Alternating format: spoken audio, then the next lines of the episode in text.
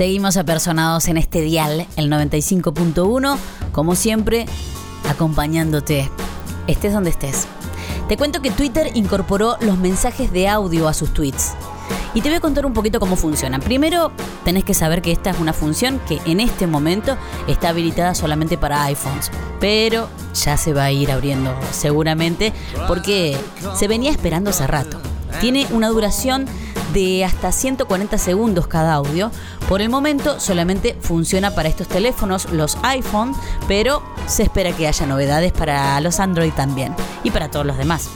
Twitter es una de las redes sociales que menos ha cambiado su esencia en sus 14 años de historia, pero ahora una novedad se incorpora al producto. La posibilidad de publicar tweets de voz.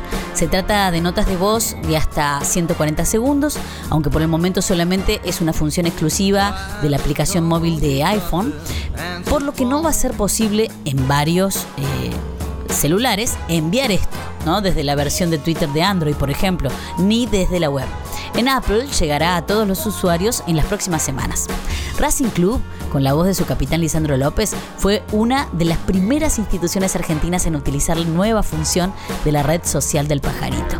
Para publicar un tuit de voz, el usuario debe utilizar el nuevo botón que aparece en la pantalla de redacción de tweet, ahí arriba, a la izquierda. Eh, a la izquierda del de la cámara de fotos y de video, bueno, ahí. Al pulsarlo, automáticamente se puede grabar la nota de hasta 140 segundos.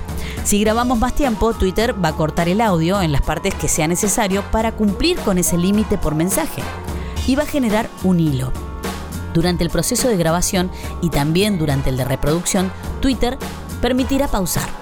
La estética es similar a la de los videos, con un botón de play que va a ser negro en vez de azul y además en la parte inferior derecha se indica voz aludiendo a que es audio y no GIF o video.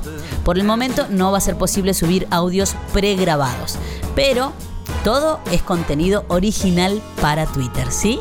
Que tengamos así nuestros mensajitos grabados entre nuestros archivos, no, eso no.